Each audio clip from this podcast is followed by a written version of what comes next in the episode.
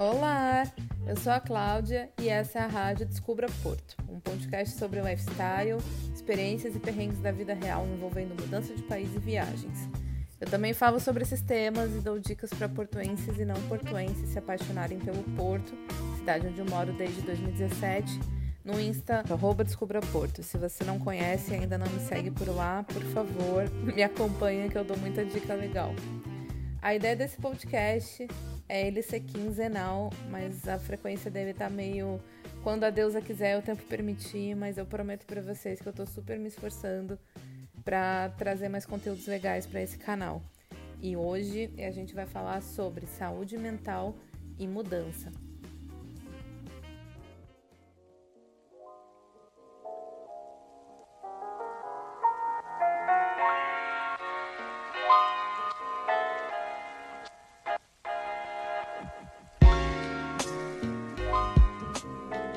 Vive aqui no Porto já viu que o último inverno não foi nada fácil. A gente teve quase três meses de chuva e vou confessar para você que esse é um dos meus maiores desafios na mudança, de lidar com esse tempo.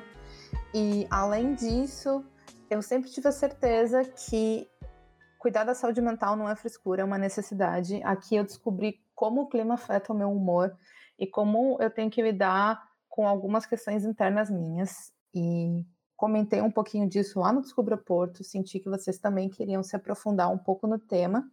Então, para falar um pouco mais de saúde mental e mudança, com mais propriedade, eu chamei a minha psicóloga, Diana. Oi, Diana. oi, oi. Então, eu conheci a Diana aqui no Porto, inclusive foi uma descobridora super amada que me indicou a Gabi. E eu me apaixonei pelo trabalho da Diana. Ela hoje está no Brasil, mas já morou aqui e conhece muito da, da vida de imigrante. Diana, conta um pouquinho da sua história pra gente. Bom, eu sou Diana, brasileira. É, como vocês vão perceber pelo meu sotaque, sou nordestina, falo agora diretamente da cidade de Fortaleza, no Ceará. No calor, é, pós-carnaval. No calorzinho, pós-carnaval. Adoro. Bom, eu é, sou psicóloga, tenho a minha trajetória muito traçada com a psicologia escolar e a psicologia clínica, já trabalho há alguns bons anos com a psicologia. E mais recentemente é, trabalho exclusivamente com a psicologia clínica e também é, seguindo os percursos aí da minha carreira acadêmica. É, fui para o Porto para fazer o meu doutorado, meu doutoramento, né? Como fala como se fala em Portugal. Em PTPT. Pelo, isso, pelo desejo é, especial em fazer com uma professora específica da Universidade do Porto, a professora Conceição Nogueira. E estando é, aí, eu começou quase que por acaso essa possibilidade de acompanhar os processos de brasileiros e brasileiras que estão vivendo essa situação de mudança, né, de, de morar em outros países. Uhum. Então, atualmente, é, voltei para o Brasil é, faz dois meses e meio que estou de volta, atendo hoje na minha clínica física, né, individual, mas também continuo com os acompanhamentos virtuais dessas pessoas. Hoje acompanham brasileiros e brasileiras que moram em diversos lugares da Europa e também dos Estados Unidos. E tem sido um, uma grande, uma grande curiosidade minha, né, uma grande um grande desejo né, em, em, mergulhar nesse universo que é esse processo de transformação.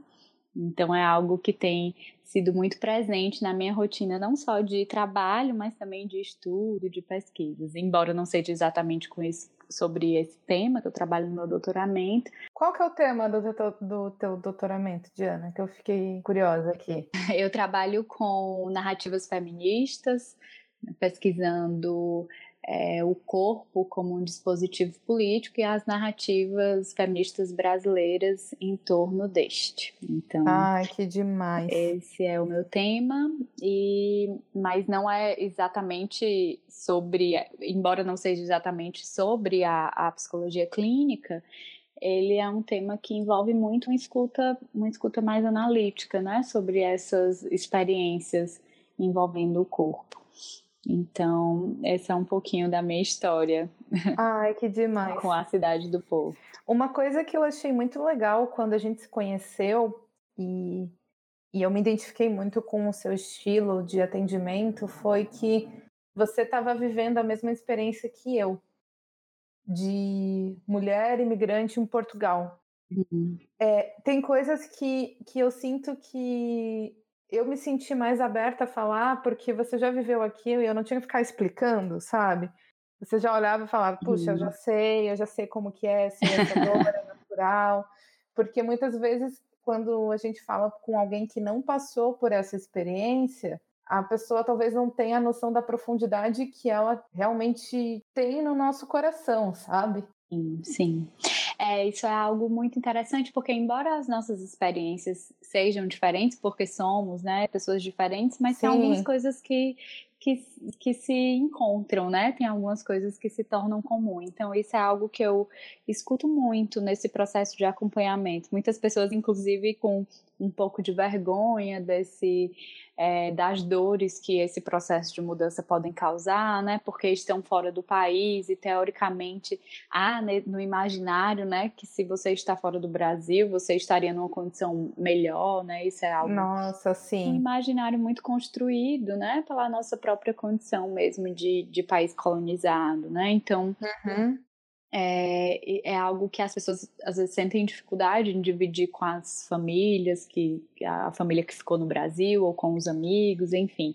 Então é algo muito que eu acabo me aproximando um pouco dessa, dessa dor, né, no entendimento não só da escuta clínica, mas no entendimento vivencial também.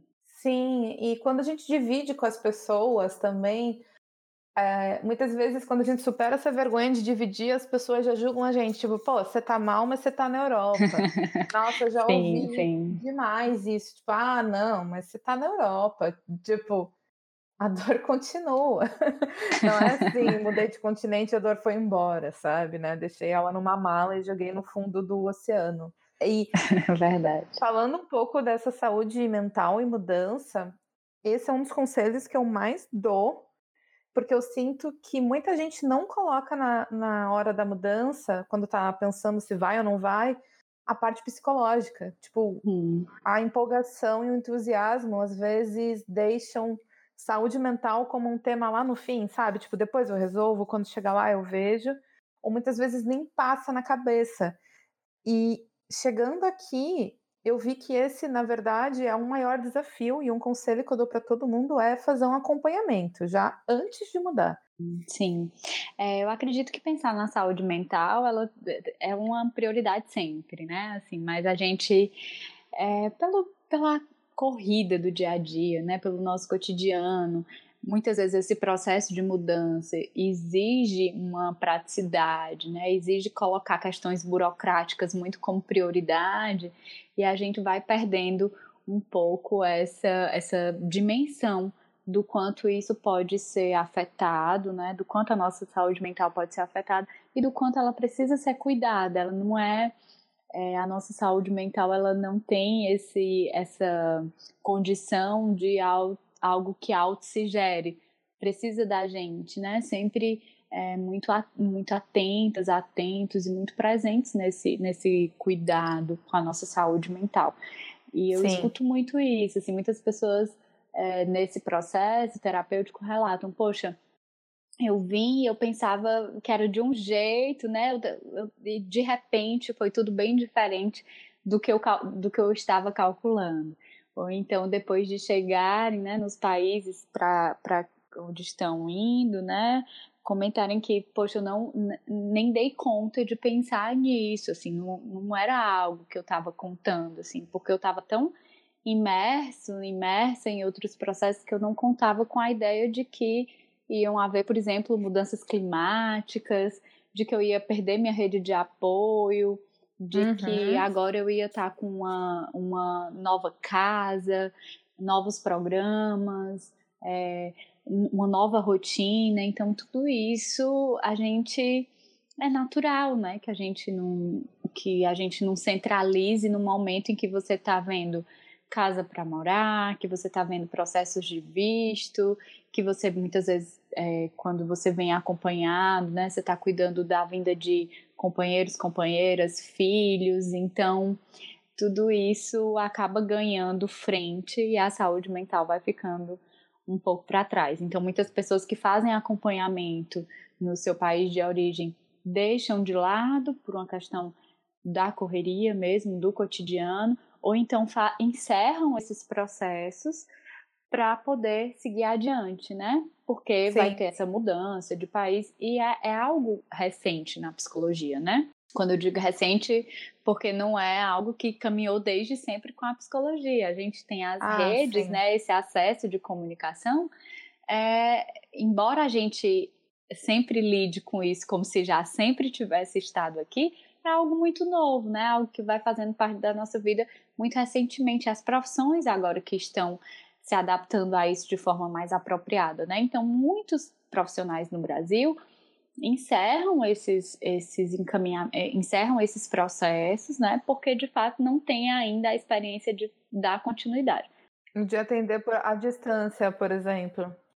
Isso, isso. Já tem muitas pessoas, né, é, experimentando e fazendo esse trabalho. Algumas pessoas pioneiras que já fazem há bastante tempo, mas ainda não é algo é, que é exatamente comum ou que seja a regra, né, de acontecer. O que eu noto, pelo menos das pessoas que eu, que eu recebo, são pessoas que ou nunca tiveram acompanhamento ou que, e aí por nunca terem tido acompanhamento, sentem dificuldade em buscar uma pessoa que não é da sua nacionalidade, por todas as questões, não só da língua, mas também cultural. Sim. E de conforto mesmo, enfim, de você. Repertório, né? Isso. Ou então é, são pessoas que é, ou, ou, nunca tiveram ou encerram é, os seus processos no Brasil pra, ou no seu país de origem para poder dar conta dessa, dessa, dessa nova vida que chega, né? É um recomeçar. E aí sempre pensam nesse recomeçar, como eu vou zerar tudo. É, é, né? E como se as emoções recomeçassem junto, né? Tipo, tô ansiosa aqui, mas quando chegar lá vai passar.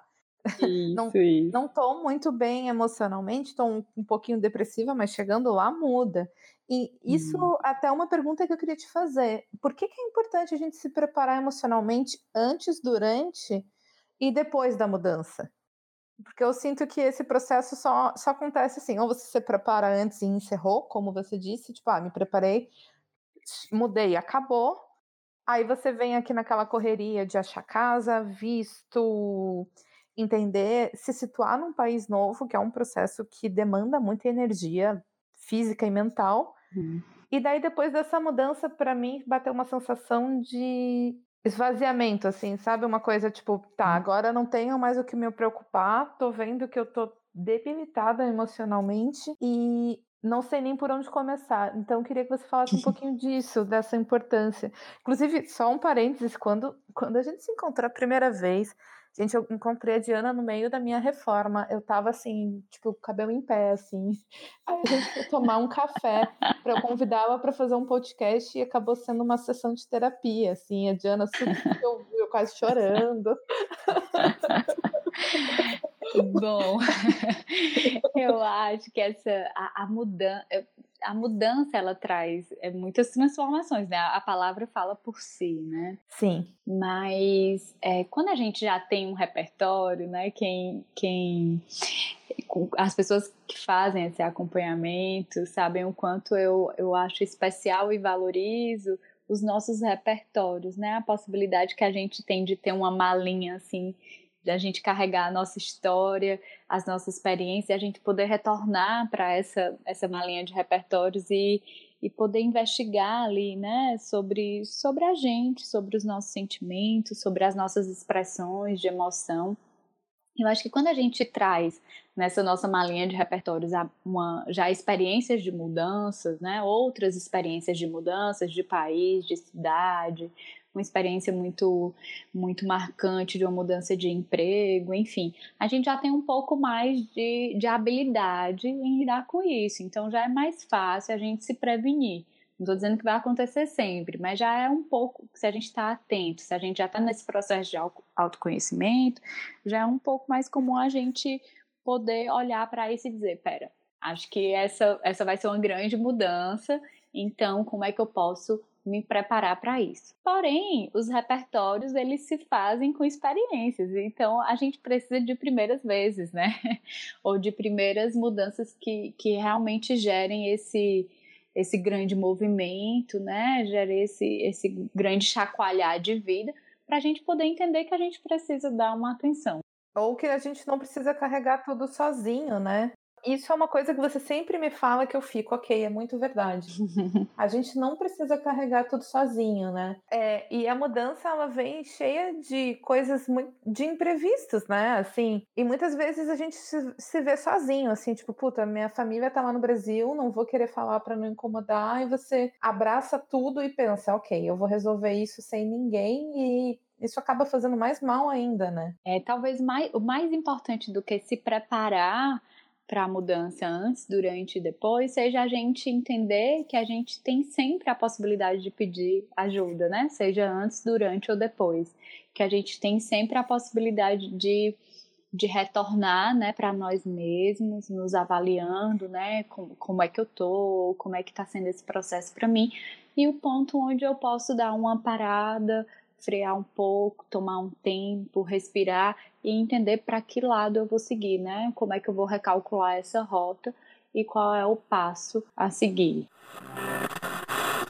Diana, uma coisa também que eu queria uma ajuda sua para gente dar uma dica para os descobridores. Eu sei que hoje fazer terapia é um privilégio enorme e muitas vezes tem gente que vem para cá para estudar, ou enfim, numa mudança onde investiu muito, muito dinheiro e muitas vezes não tem condição de, infelizmente, fazer uma terapia.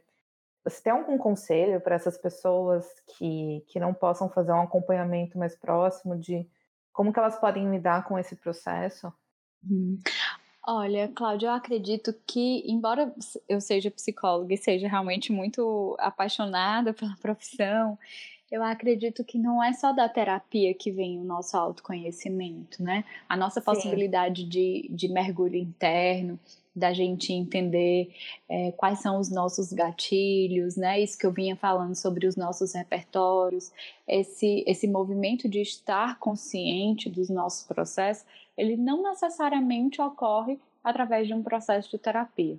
Eu uhum. acho que a, a buscar o autoconhecimento pela via que lhe é confortável, pela, pela via que ele é intensa, inteira, né, verdadeira, que é um processo mesmo que você vive é, e, e que, que você vê que você está encontrando essas camadas do seu ser, que você está mergulhando, né, fazendo esse mergulho, eu acho que isso é um processo muito pessoal, né, no sentido não de é, que o que eu estou querendo dizer é que não é exclusivamente pela terapia, né, então existem outras formas de você encontrar sim, embora seja algo é, muito individual. E, mas eu acredito que é, nesse processo de mudança e num processo onde a tristeza ela se faz presente ou algum outro sentimento difícil de lidar, pedir ajuda é uma é sempre algo bem-vindo, né? Pedir ajuda para uma pessoa de confiança, pedir ajuda para é, alguém que você sente que é capaz de lhe dar esse apoio e esse suporte. Eu gosto muito dessa possibilidade da gente falar, da gente poder é, externar, a gente poder materializar aquilo que tem é, nos preocupado, aquilo que tem nos perturbado, aquilo que de alguma forma a gente ainda não conseguiu ganhar corpo, né? Muitas vezes a gente tem, eu acredito que a fala ela é uma forma da gente dar luz, né? Da gente dar nome, é como a criança, quando é pequena e tem medo daquele monstro dentro do quarto e, e de repente se acende a luz e vê que na, o monstro não existe, né? Nada mais é do que uma pilha de roupas numa, numa cadeira. Eu acho que quando a gente fala, é, é, tem, a fala tem um pouco desse efeito, né? É a gente acender a luz, a gente colocar um pouco, dar corpo àquilo que parecia tão tão estranho, tão desengonçado dentro da gente. Muitas vezes, quando eu falo alguma coisa, na minha mente parece tão grande, depois que você fala, você pensa, nossa, é sério que eu estava me preocupando com isso?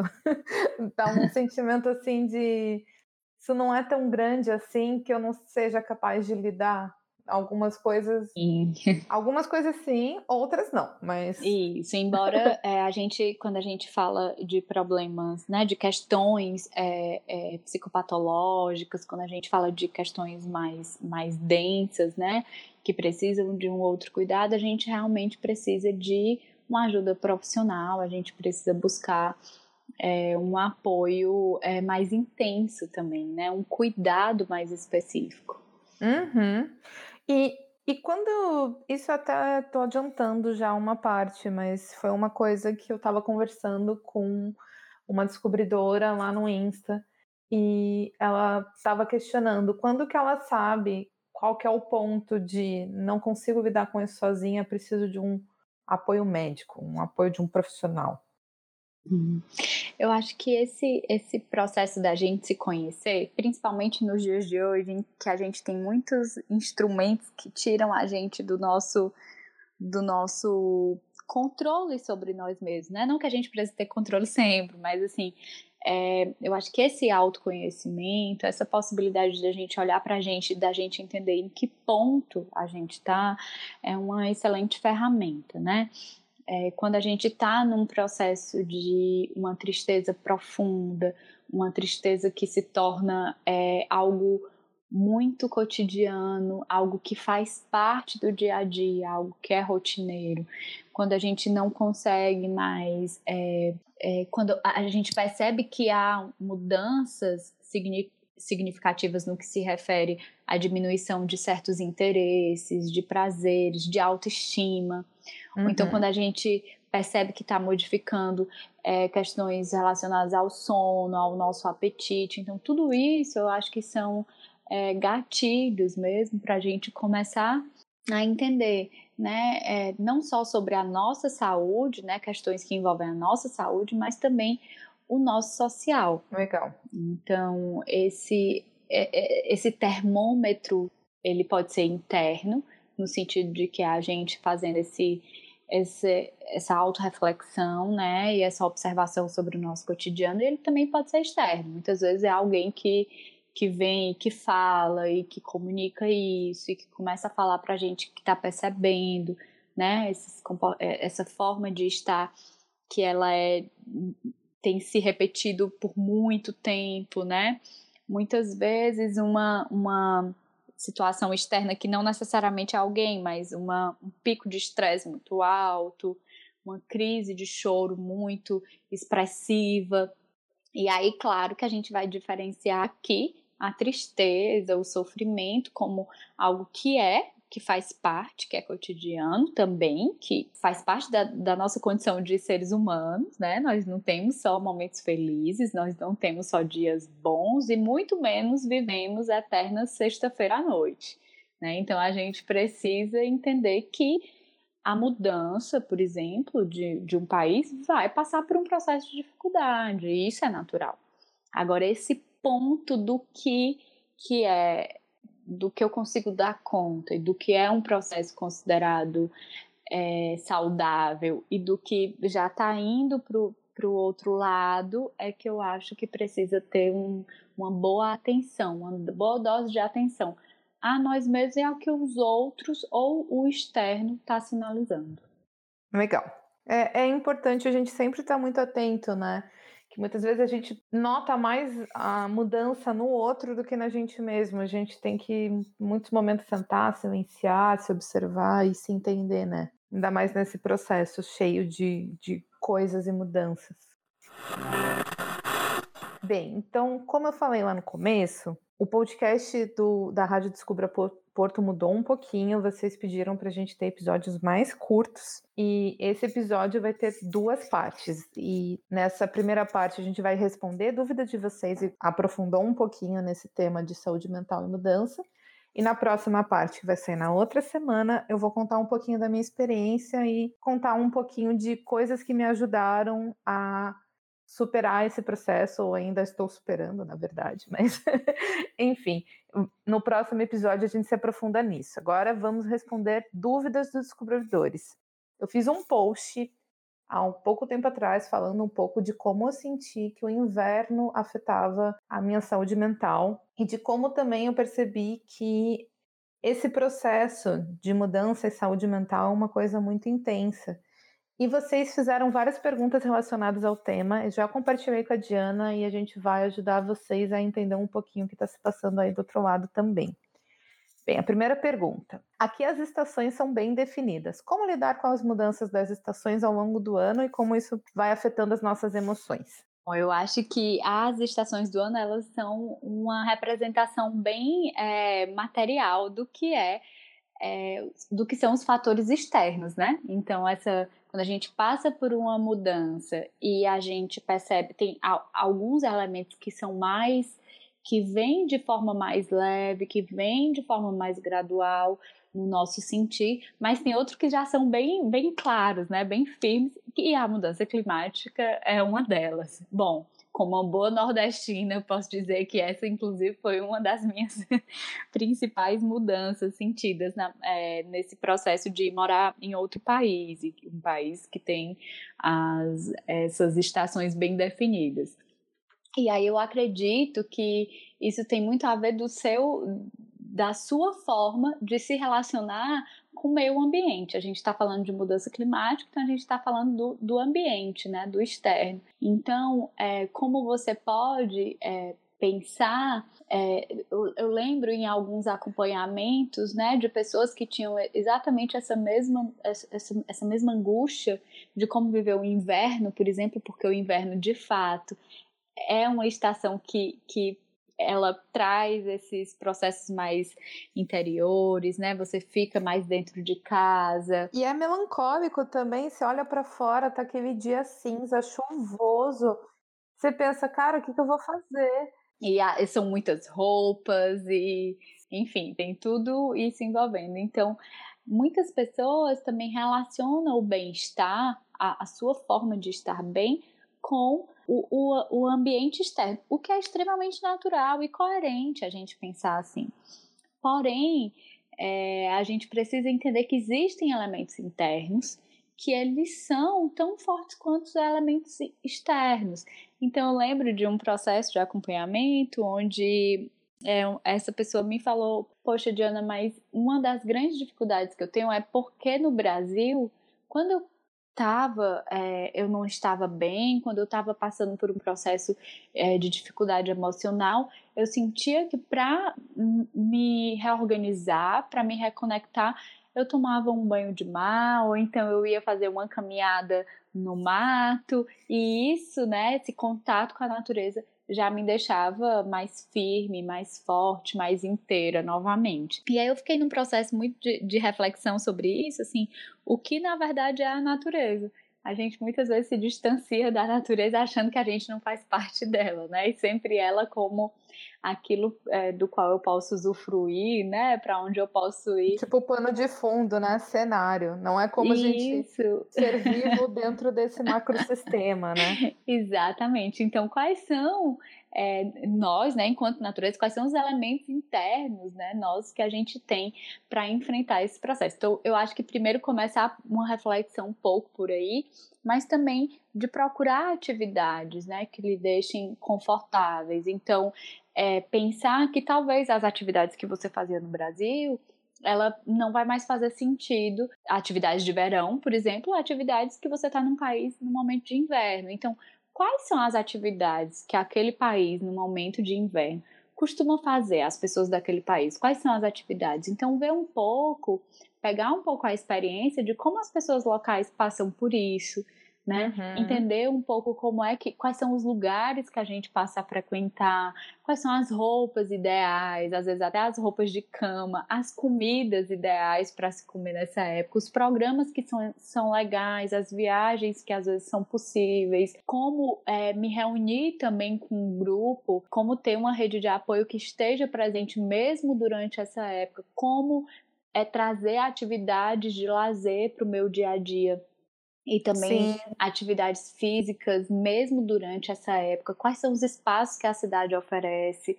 Quais são os amigos que eu posso ter por perto, quais são as atividades que eu posso realizar, entende? Então acho que é mais um, um, um processo mesmo da gente entender que a gente está conhecendo aquela estação pela primeira vez, muitas vezes. E aí no inverno seguinte, quem já passou por essa experiência de enfrentar dois, três invernos, a gente começa a sentir que é, se torna diferente. Né? Não necessariamente você vai amar o inverno, o frio, mas você já vai, já, ele já vai ser um conhecido, um amigo, né? Uma pessoa que você já sabe lidar com.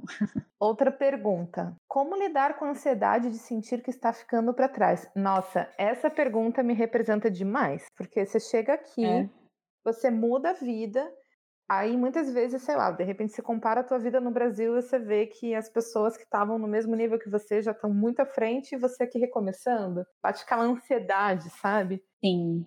Eu acho essa pergunta genial, assim, muito boa, até porque ela por si só, ela já responde o que é uma ansiedade, porque às vezes a gente tem dúvida, né, de de entender. A gente fala muito sobre sintomas, né, sobre psicopatologia, e a gente fala tanto ao ponto de a gente é, usar na nossa linguagem do cotidiano, né? Então a ansiedade é um desses, é um dessas, dessas expressões que a gente utiliza. Mas essa pergunta especificamente eu achei muito legal porque ela responde um pouco sobre o que é ansiedade. Porque essa ideia de que está ficando para trás, né? Sentir que está ficando para trás, fala um pouco sobre quando o tempo interno ele é diferente do tempo externo. Ou seja, você sente que as coisas externamente estão caminhando, as coisas estão indo e você não está conseguindo internamente é, acompanhar isso, né? Ou o contrário, às vezes o, o externo está muito devagar para o seu interno que está pensando lá na frente, que está indo lá, lá na frente. Então a ansiedade é um pouco esse, esses ritmos, né, do interno e do externo, eles estão em descompasso. Então, eu achei, primeiro, assim, em primeiro lugar, achei essa pergunta muito boa, porque ela, ela dá para a gente é, clarear, né, um pouco que, o que é esse processo de ansiedade. Esse processo de ritmo interno também é, é uma coisa que a gente sente muito, por exemplo, quem vem do Brasil, vem de uma cidade louca, grande, e chega aqui tem outro ritmo. A cidade aqui tem um ritmo devagar. E tá tudo bem. Isso. e às vezes a gente sai do, do país, é, então muitas pessoas saem do Brasil e vão né, para outros países, mas ainda estão muito conectadas né, com o país de origem. Então você tá sentindo, às vezes, nas redes sociais, você segue, né, seus amigos, suas amigas, colegas de profissão, você percebe essas pessoas seguindo suas vidas cotidianas ou então conquistando projetos, né, onde estavam investindo e você tem a sensação que você ficou para trás. Uhum. Só que na uhum. verdade a gente passou por um processo de mudança, né? Então a gente precisa trazer essa percepção para o centro, para o racional, para entender que houve um processo de mudança e que os ritmos de fato são diferentes, porque agora você acompanha um ritmo de um novo país, né, e você não acompanha mais o ritmo de projetos, né, que ficaram naquele outro espaço. E eu acredito que esse esse ritmo interno e externo também tem um pouco a ver com isso, com o que a gente acompanha do do que é do outro, né? Os movimentos que a gente vê que a gente observa outras pessoas fazerem, o que é super natural. Mas é bom a gente trazer isso para o racional, para a consciência, para a gente entender é, um pouco mais de onde é que está vindo essa emoção. Ai, muito bom. Bem, agora próxima pergunta. Como cuidar da saúde mental de crianças durante a mudança? Inclusive, eu vou fazer um parênteses que quem fez essa pergunta foi uma pessoa que veio para cá criança viveu aqui e ela até comentou no, na pergunta, ela falou, sofri muito calada e ninguém percebeu, e eu achei isso tão forte. Com certeza, e muito forte mesmo, né? Quando a gente pensa é, nas crianças em sofrimento é algo que a gente sempre, sempre a gente sempre se comove né, com isso, mas nem sempre a gente atenta para o processo do cuidar disso. Quando a gente observa já é algo que, que está ali, né? E as crianças, por estarem sempre em processo de, de mudança, quem tem filho sabe, né? Criança muda de escola, criança muda de turma, muda de professora, então é, um, é algo que a criança cresce muito rápido, né? Tem um desenvolvimento muito rápido. Então a gente está um pouco confortável com a habilidade deles, né, de cair e levantar. Porém, a gente está falando de uma mudança muito significativa, uma mudança de país. Então, o importante, em primeiro lugar, é sempre a criança fazer parte do plano né? Mas fazer parte do plano sabendo que ela faz parte do plano e não só na cabeça dos adultos, na conversa dos adultos entre si.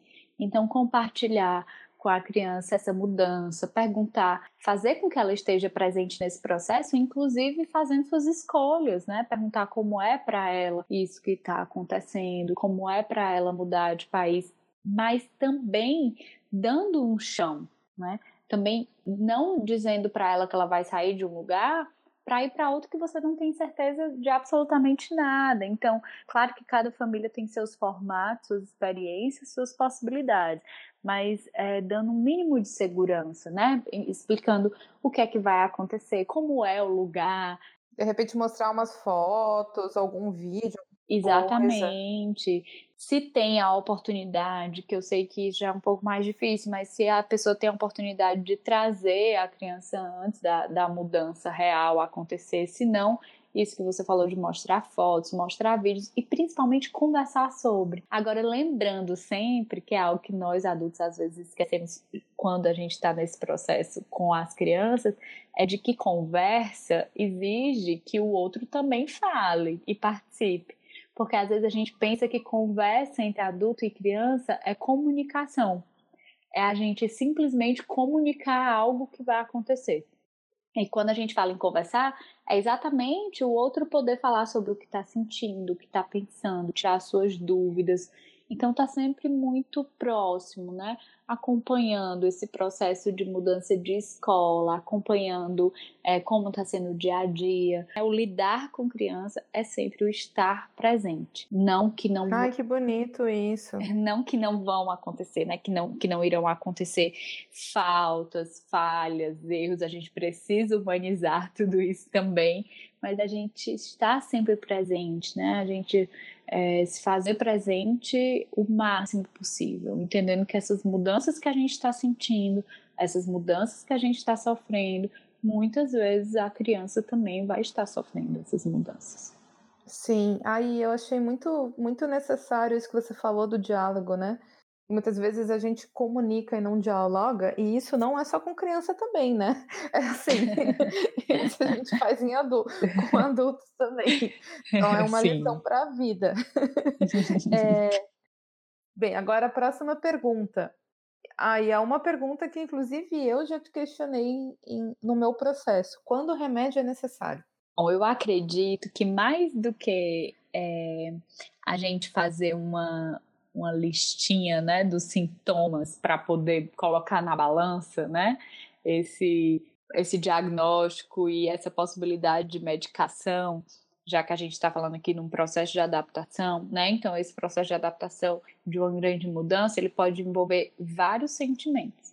Eu acho que mais do que a gente colocar na balança o que é que é mais pesado, é a gente passar por um processo mais específico de, de um mergulho mesmo interno, aquilo que a gente já está falando, né, há algum tempo aqui, da gente entender o, o que, que a gente está vivendo, a gente trazer um pouco para o racional, né? Que os processos de mudança são difíceis, que o processo de mudança exige um trabalho da gente quase manual mesmo, né? De, de lidar com a nossa saúde mental de uma forma é, muito muito artesanal, da gente estar tá atento, da gente estar tá é, tendo isso, tentando controlar isso, não o controle no sentido de que as mudanças não vão é, gerar qualquer tipo de sofrimento, né? Mas o controle no sentido de você estar tá atento, né? Então, muito mais do que a gente colocar, fazer uma lista de sintomas e colocar na balança, eu acho que a gente trazer muito para a realidade o que, que a gente está sentindo, né? E tendo um profissional que lhe acompanhe, isso vai poder ser sempre conversado com esse profissional, né? O que é que, o que, é que esse profissional acha sobre esse medicamento, se é o momento, se não, e você também fazendo essa, essa autoavaliação. Ah, eu acho bem importante a pessoa ter autoavaliação. Muito.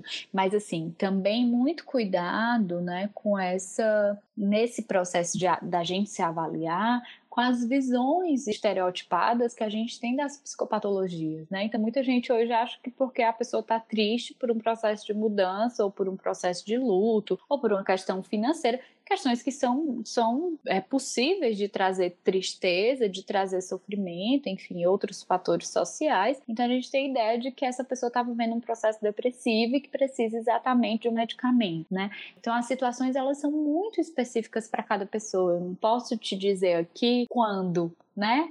Porque a gente precisa falar de quem para a gente poder falar de quando. E eu sinto também que o remédio, muitas vezes, a gente busca um atalho para tentar encurtar esse processo, sabe? Por exemplo, eu vou falar por mim, né? Não vou falar a gente, mas muita tem vezes que você olha e pensa, cara, já tô cansada de estar nessa situação, talvez um remédio resolva para eu melhorar mais rápido. Mas muitas vezes é no meu caso, porque eu sei que cada pessoa é uma pessoa e cada caso é um caso, cada processo é o seu processo. E no meu caso eu pensei, puta, um remédio pode já, tipo, tô há tanto tempo tratando isso, que hum. um remédio podia ser mais rápido, mas e na verdade no final a gente nem precisou, né? E uhum. mas é um, um, sentimento de é difícil a gente olhar as suas partes, as nossas partes sombrias e encarar com elas e lidar com isso e colocar para fora e voltar a re reorganizar tudo dentro da gente, né? Sim, ainda mais em um mundo que exige muito da gente. É superficialidades, né? Então a gente promoveu o aprofundamento, né? É, é, difícil mesmo. Agora, é importante a gente ter muito.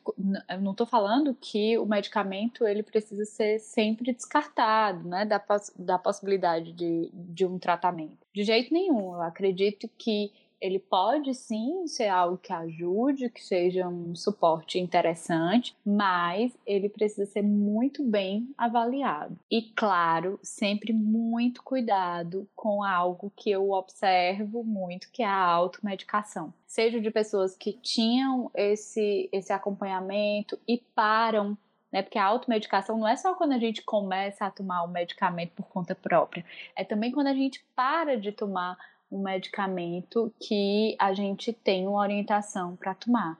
E a gente para por conta própria. Ah, eu não sabia disso. É, a gente pensa, né? Porque a medicação é todo o controle da medicação. E o controle da medicação tanto é o início como é a retirada. Então, quando a gente faz a autogestão desse medicamento, a gente fala que é a automedicação. Então, tanto o processo de iniciar como o processo de parar, ele precisa ser um ser acompanhado.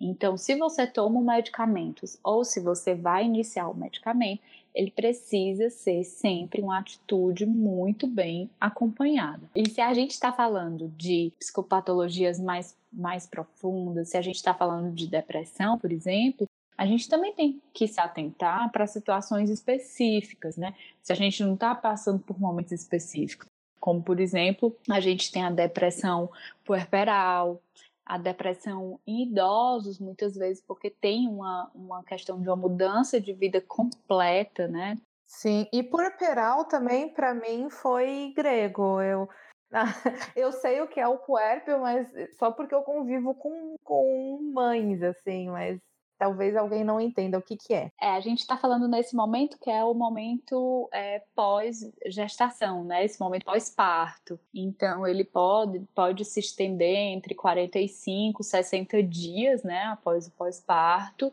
Não é uma situação desconhecida essa do, da depressão de, pós-parto, né? Então, se para as gestantes, para as pessoas que já estão envolvidas em toda essa narrativa da maternidade, né? Então a gente precisa atentar se a gente não está passando por um momento, uma fase específica da vida, né? Seja essa, seja essa depressão em idosos, depressões secundárias também, ou seja, eu estou falando é, de algumas outras doenças, algumas outras é, situações específicas que trazem a depressão como uma comorbidade. O que é uma comorbidade. É algo secundário que deriva daquela é, doença específica ou daquela condição específica. Outra questão é a adolescência, né, que traz, não traz exatamente o quadro da depressão, mas que pode trazer quadros mais melancólicos, né, de inadequação, enfim. Então a gente precisa observar também se essas situações específicas não estão presentes. É, e agora vamos para a nossa última pergunta. Como lidar com a falta de identidade em um lugar novo? Bom, eu acredito que a gente precisa primeiro conhecer o lugar novo, né? Eu acho que o primeiro processo é esse, é a gente entender que, que num processo, quando a gente conhece uma pessoa, por exemplo, a gente não exatamente se identifica de cara com aquela pessoa. A gente precisa de um tempo, a gente precisa de um aprofundamento, de saber um pouco mais sobre aquela pessoa. De deixar preconceito deixar... de um lado também. Isso, é, de, de entender um pouco mais o funcionamento daquela pessoa, de procurar coisas em comuns, né? Assim, você tem aquelas divergências, mas o que é que você pode ter em comum? E Sim. quando a gente fala de um país, né? Quando a gente fala de uma cidade, a gente fala de algo muito amplo, é um sistema muito amplo, então com muitas possibilidades tanto de você encontrar pessoas com quem naquele lugar com quem você se identifique, como de você encontrar também lugares, é, enfim. Então a gente acredita que a primeira identificação, né, a primeira forma de você se identificar com aquele lugar é você dar a chance daquele lugar fazer parte. É você também dar a chance, a chance de conhecer, de, de mergulhar um pouco é, no outro ou naquela cultura. E sabe outra coisa também interessante, Cláudia, que eu, eu vejo nos meus acompanhamentos, é a gente entender qual é a sua condição. Muitas pessoas vão para aquele outro país e, claro, por um processo de, de tentativa de adaptação, ficam é, se imaginando como pessoas que são daquele país e ficam nesse deslocamento de, de não se sentir exatamente assim. Mas por ah, que de não? não pertencer, né? Isso, mas por que não você não ser um brasileiro ou uma brasileira que mora em um país estrangeiro? Então eu acho que é um pouco de você dar a chance, né, de não exatamente como você disse, né, criar é, o seu país no país onde você está, mas dar a chance de poder fazer parte também daquele novo espaço, né? E uma outra dica que, que eu acho eh, que é importante nesse momento em que você não está se sentindo identificada é a gente sempre agir pela, pela via do afeto, né? Então a gente encontrar afetos nesse outro lugar. Se você ainda está com dificuldade em encontrar afetos no lugar específico, então que ele comece por outras vias, né? Será que é, se identificar é, de forma afetuosa com algumas pessoas não, não já pode fazer um pouco dessa ponte? Ou então não já pode ser o início para essa relação? É uma boa dica. Uma coisa que me ajudou aqui foi que eu gostei muito da cidade. Então eu tenho os, alguns lugares que me ajudam a acalmar o coração, sabe? Então tem uns lugares assim que tipo às vezes eu tô, puxa, a vida tá corrida, tal, mas aí, daí você até esquece que você tá, tá fora, que você tá numa cidade que você gosta e a vida vai entrando naquele piloto automático. Toda vez que eu vou, sei lá, Jardim do Morro ou algum lugar que tem uma vista bonita do Douro, eu fico, meu, eu moro aqui, olha só que oportunidade linda que eu tenho, olha como essa cidade é incrível, e tipo, e tá do meu lado. Então é uma coisa que me dá uma. que me relembra, sabe, um pouquinho do porquê eu tô aqui, porquê que eu escolhi ficar aqui, isso me ajudou também. Que bonito, exatamente. Muito, muito bom a gente poder encontrar esses lugares de força, né? Sim, demais. E eu também espero que essas dicas tenham ajudado vocês. E tanto eu quanto a Diana, a gente queria dizer que vocês não estão sozinhos nesse processo, que não é errado você sentir que você não está no caminho certo, ou que você fracassou, ou que você não está sendo bom o suficiente nessa mudança tira esse peso de você, porque todo mundo se sente assim em algum momento, e tenta se olhar com mais leveza. Esse é um alto processo que eu tô fazendo também, e que eu vou contar com um pouquinho mais de detalhes no próximo episódio desse podcast. Diana, você tem algum recado final para o pessoal? Você quer dar alguma dica, um conselho? Bom, acho que esse nosso entendimento de que a mudança ela exige é, duas coisas de nós: paciência, mas também um, um trabalho. Uhum, muito bom. É, e quero agradecer, foi ótimo estar aqui com você, estar aqui com todos vocês. E Ai, espero encontrá-los em breve. Ai, obrigada por acompanhar a gente até aqui. Diana, quer deixar o seu arroba no Insta para o pessoal conversar contigo se tiver mais alguma dúvida? Vou deixar o meu e-mail. Pode ser o e-mail? Pode, um pouco claro. mais atrasada nas redes sociais, não uso muito o Instagram, mas o meu e-mail é diana.montenegro@hotmail.com. Montenegro normal, como se fala. Isso, Montenegro. Então tá. Quem combinado. quiser entrar em contato comigo, eu tô sempre lá e terei um prazer em respondê-los. Então, pessoal, nos vemos no próximo episódio. Até. Obrigada por acompanhar a gente até aqui. Um beijo.